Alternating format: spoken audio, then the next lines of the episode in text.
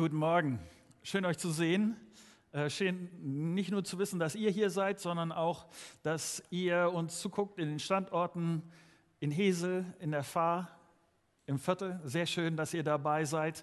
Und ich will mit euch angucken einen Text aus äh, Römer 8. Dieser Text ist wirklich ein sehr spannender Text. Äh, nicht, dass die anderen Texte im Römerbrief nicht auch spannend wären, aber äh, der hat nochmal einen ganz besonderen Drall. Und bevor ich da mit euch einsteigen will, würde ich gerne nochmal mit uns beten. Und wenn das geht, dann steht auch mit mir auf.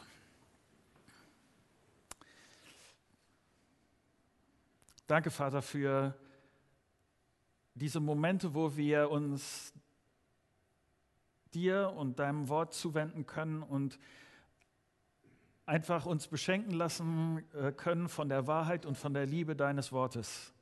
Dass es etwas ist, was die Kraft hat, die Aktualität hat, um bis heute äh, Dinge bei uns in Gang zu bringen, die nur du durch deinen Geist in uns bewegen kannst. Und ich wünsche mir das jetzt für diese Momente, dass du meine Worte benutzt, dass, dass du sie in unser Herz hinein transportierst und Dinge bewegst, die deine Dinge sind. Und diese Momente wirklich einen Unterschied machen.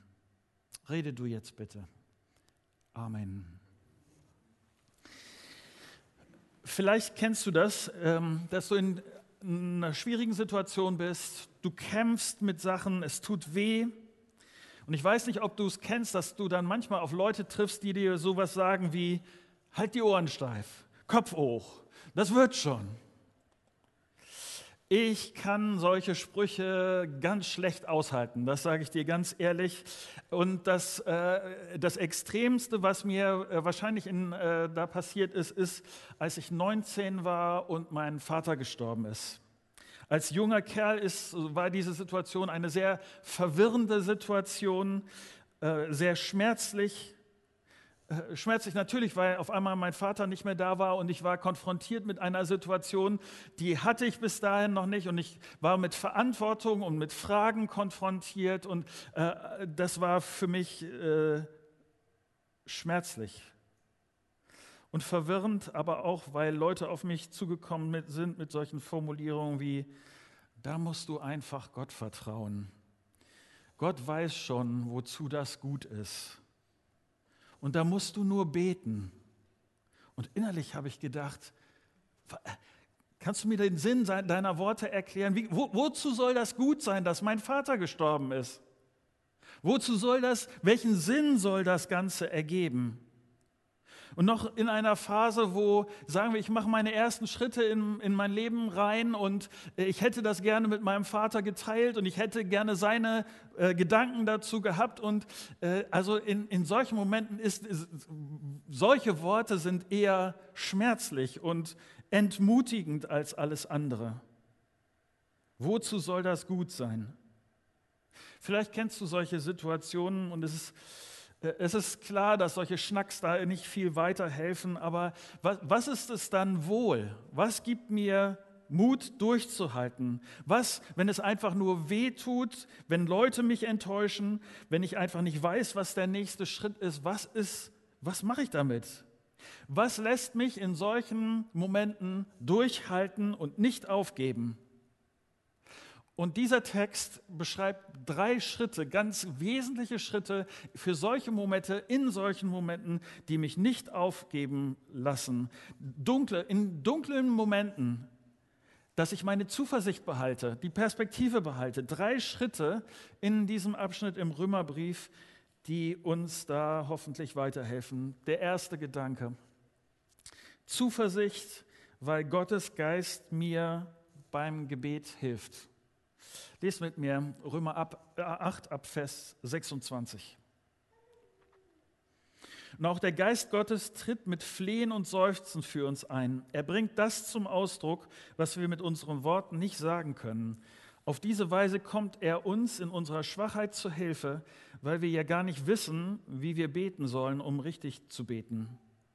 Und Gott, der alles durchforscht, was im Herzen des Menschen vorgeht, weiß, was der Geist mit seinem Flehen und Seufzen sagen will. Denn der Geist tritt für die, die zu Gott gehören, so ein, wie es vor Gott richtig ist. In der letzten Woche haben äh, Nico und ich einen Podcast gestartet.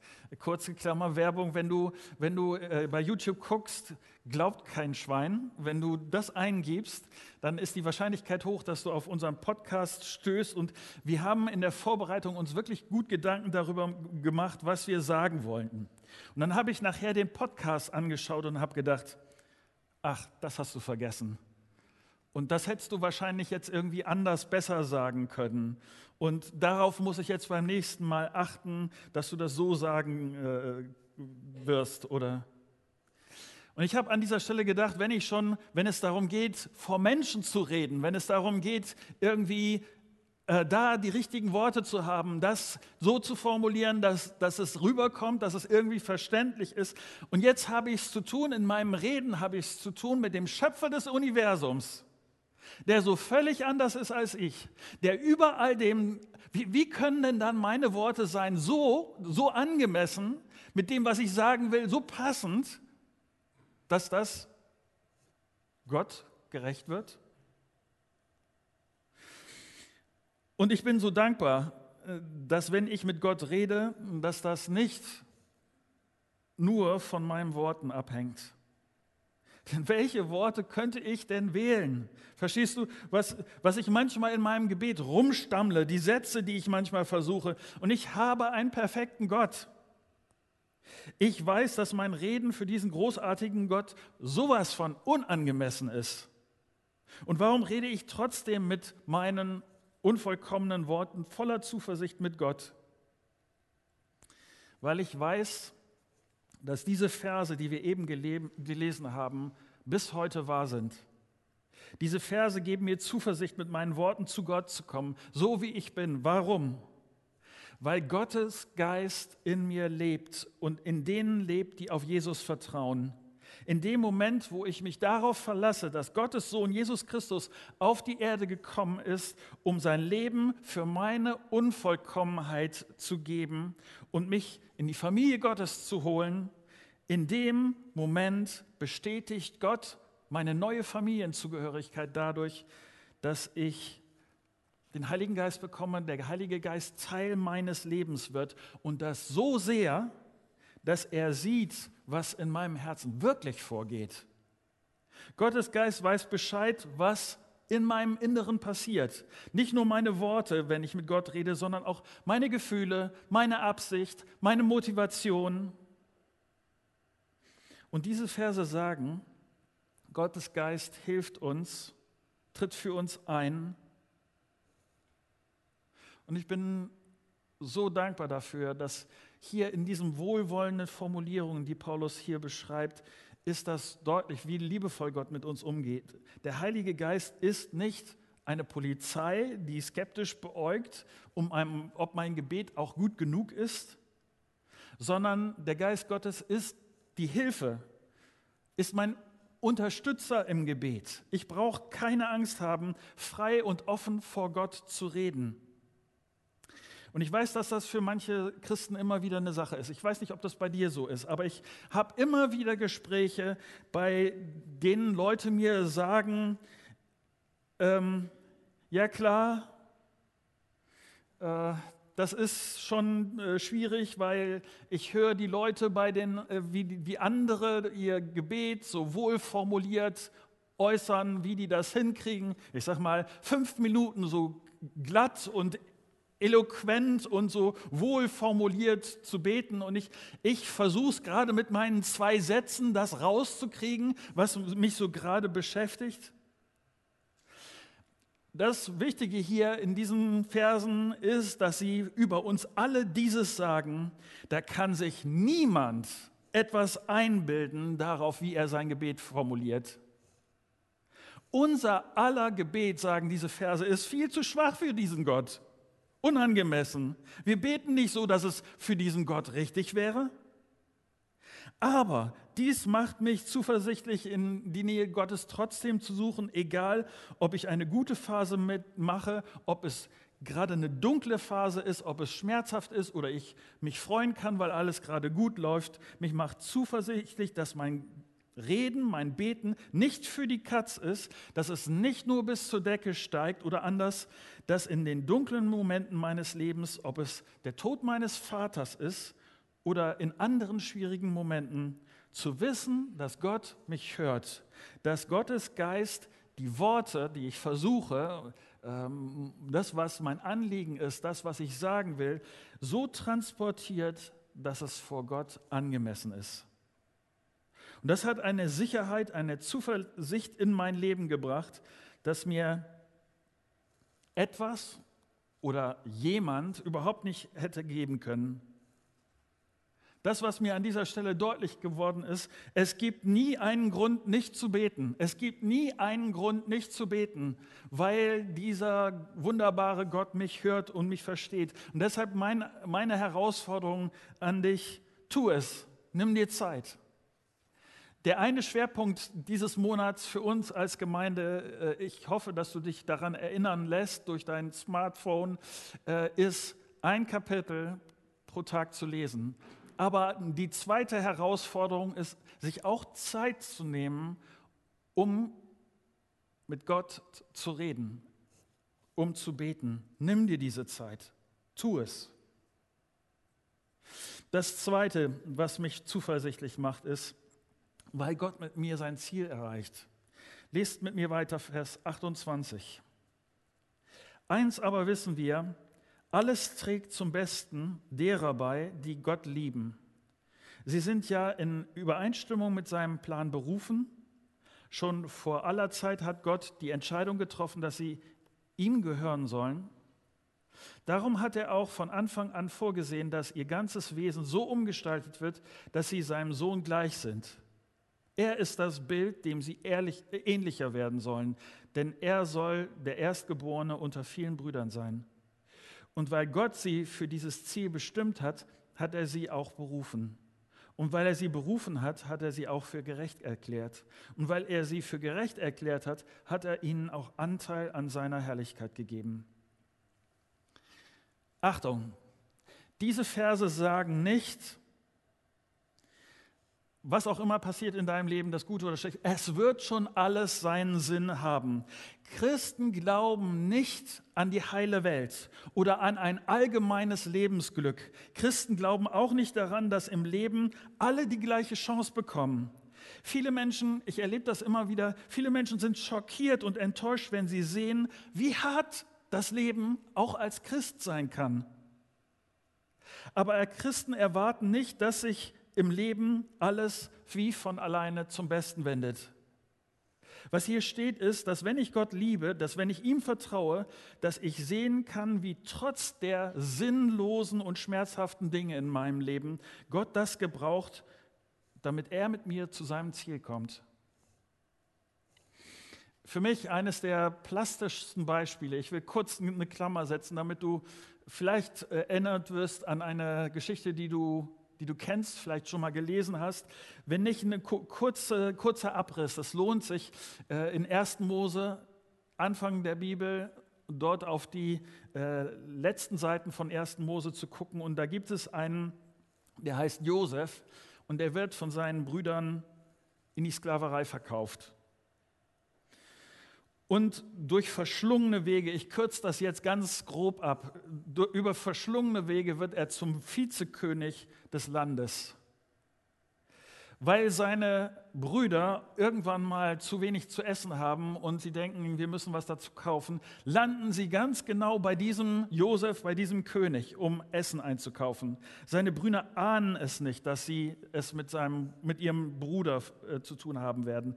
Aber dann ist es soweit und dann sagt dieser Josef, zu seinen Brüdern etwas sehr Versöhnliches und etwas, was genau in diesen Zusammenhang, den Paulus hier beschreibt, was da hineingehört, nämlich 1. Mose 50, Vers 20. Ihr wolltet mir Böses tun, aber Gott hat Gutes daraus entstehen lassen. Ihr wolltet mir Böses tun, aber Gott hat Gutes daraus entstehen lassen. Durch meine hohe Stellung, sagt Josef, konnte ich vielen Menschen das Leben retten. Josef konnte das sehen, dass Dinge ähm, dazu beigetragen haben, Entwicklung dazu beigetragen haben, dass nachher Gutes daraus äh, entstanden ist.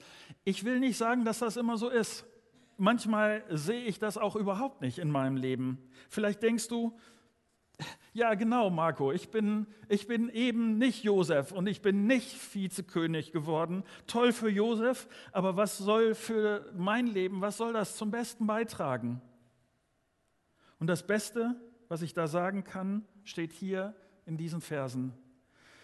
Denn Gott hat einen einzigen Gedanken mit deinem Leben, er hat einen Plan mit deinem Leben. Ich werde diese Frage immer mal wieder gefragt, nämlich wie ich herausbekommen kann, was der Plan Gottes mit meinem Leben ist. Und ich sage dir, die Antwort ist extrem einfach.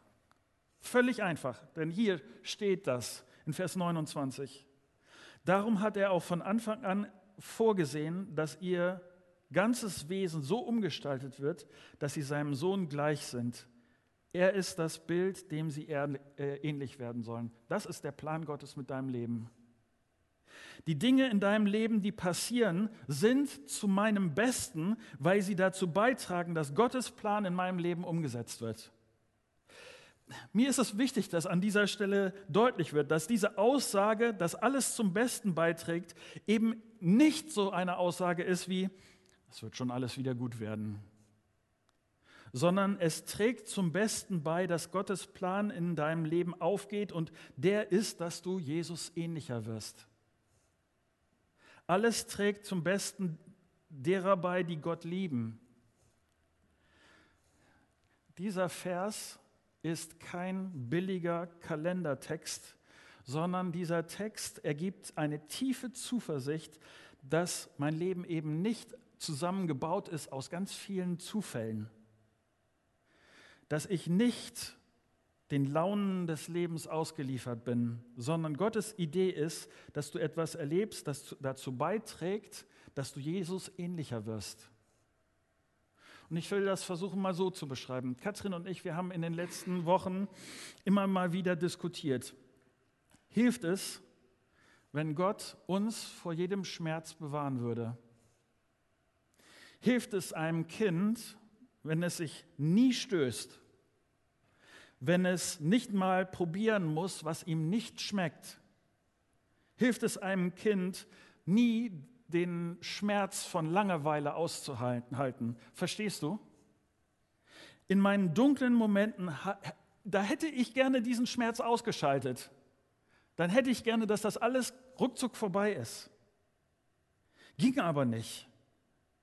Und heute kann ich an vielen Stellen, nicht an allen, aber an vielen Stellen sehen, wie Gott diese Momente gebraucht hat, die dunklen Momente meines Lebens gebraucht hat, um mich zu prägen und zu verändern. Und genau das ist Gottes Plan mit dir. Ich kann Gottes Plan in meinem Leben sehen, denn Gott hat mir einiges, unter anderem das Thema von heute, die Zuversicht. Gott hat mir Zuversicht in meinen dunklen Zeiten äh, beigebracht, dass ich geduldiger bleiben kann, dass ich Schwereres aushalten kann, dass ich nicht sofort in Panik durchdrehe. Und bei allen Leuten, die ich gefragt habe, ist das ganz genauso. Wie kommt es, dass du, obwohl du Schwieriges durchmachst, ich rede oft mit älteren Leuten, die zurückgucken auf ihr Leben und ich frage sie, warum, warum bist du trotzdem zuversichtlich geblieben? Warum bist du trotzdem dankbar geblieben? Warum hast du trotzdem eine so gnädige und positive Lebenshaltung? Warum hältst du weiter an Gott fest? Wie kannst du trotzdem, was du erlebst, erlebt hast, trotzdem andere so ermutigen?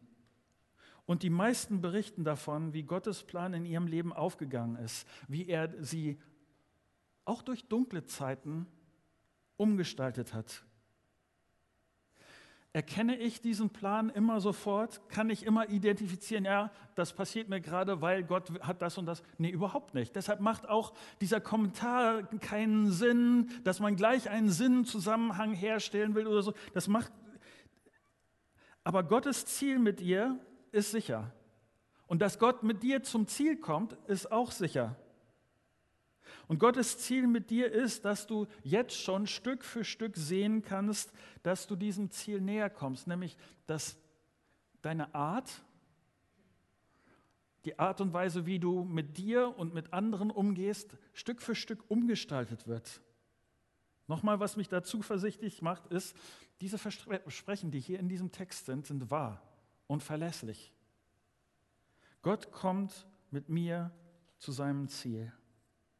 Drittes, ein letzter Gedanke. Zuversicht, weil ich mit Gott verbunden bin. Lies mit mir die letzten, Text, äh, die letzten Verse hier im Text. 31. Was können wir jetzt noch sagen, nachdem wir uns das alles vor Augen gehalten haben? Gott ist für uns. Wer kann uns da noch etwas anhaben? Er hat ja nicht einmal seinen eigenen Sohn verschont, sondern hat ihn für uns alle hergegeben. Wird uns dann zusammen mit seinem Sohn nicht auch alles andere geschenkt werden? Wer wird es noch wagen, Anklage gegen die zu erheben, die Gott erwählt hat?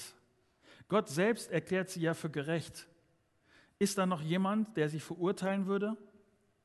Jesus Christus ist doch für sie gestorben. Mehr noch, er ist auferweckt worden, er sitzt an, der, an Gottes rechter Seite und tritt für uns ein. Was kann uns da noch von Christus und seiner Liebe trennen? Not, Angst, Verfolgung, Hunger, Entbehrung, Lebensgefahr, das Schwert des Henkers? Mit all dem müssen wir rechnen, denn es heißt in der Schrift, deinetwegen sind wir ständig vom Tod bedroht. Man behandelt uns wie Schafe, die zum Schlachten bestimmt sind. Und doch, in all dem tragen wir einen überwältigenden Sieg davon durch den, der uns so sehr geliebt hat. Ja, ich bin überzeugt, dass weder Tod noch Leben, weder Engel noch unsichtbare Mächte, weder Gegenwärtiges noch Zukünftiges, noch gottfeindliche Kräfte, weder Hohes noch Tiefes, noch sonst irgendetwas in der ganzen Schöpfung uns je von der Liebe Gottes trennen kann, die uns geschenkt ist in Jesus Christus, dem Herrn. Diese Verse sind eine Ermutigung für alle, die für ihren Glauben an Jesus ihr Leben einsetzen. Wenn du das tust, wenn du sagst, diesem Jesus will ich folgen mit all dem, was es ist, und wenn das bedeutet, äh, dass ich in Schwierigkeiten komme, wenn das bedeutet, mein Leben äh, kriegt dadurch den ein oder anderen menschlich gesehenen negativen Drall, dann bin ich dabei, dann will ich auf Jesus sehen, egal was passiert. Der Schöpfer des Universums liebt mich. Was soll denn dann passieren? Dies sind Verse für die, die sich Sorgen machen, weil der Glaube an Jesus auf irgendeine Art und Weise das Leben kosten könnte. Paulus sagt hier, ja, das stimmt. Der Glaube an Jesus, der kostet das ganze Leben. Glaube an Jesus kann nicht halb passieren. Ich habe jemanden in der Kleingruppe, der zitiert immer wieder, halber Christ ist ganzer Unsinn. Ja, so ist das. Und Paulus sagt hier trotzdem, verliere ich meine Zuversicht nicht. Warum? Was kann denn passieren, wenn mir das Wichtigste, das fragt Paulus hier, was kann denn passieren, wenn mir das Wichtigste geschenkt ist? Gott liebt mich, er ist für mich, er hat seinen Sohn für mich hergegeben, er ist für mich gestorben, wieder auferstanden und er sitzt jetzt an den Schalthebeln des Universums und er denkt für dich, er lenkt für dich, seine Liebe gilt dir. Und das kann niemand ändern. Und wenn das so ist, was kann denn dann passieren? Was sollte denn kommen, was wichtiger ist, was größer ist, was besser ist? Und ich will uns darauf aufmerksam machen, dass diese Verse, die wir hier lesen, einen ganz besonderen Drall haben. Was Paulus in diesen Versen beabsichtigt, ist diese. Für all die, die, denen die Zuversicht fehlt, weil sie denken, wenn ich mich, wenn ich mit Jesus lebe, dann entscheide ich mich für ein Leben, das komplizierter wird. Als Christ ist es normal, dass ich mein Leben für Jesus einsetze, dass ich für ihn unterwegs bin, mich das Leben mit Jesus wirklich etwas kostet.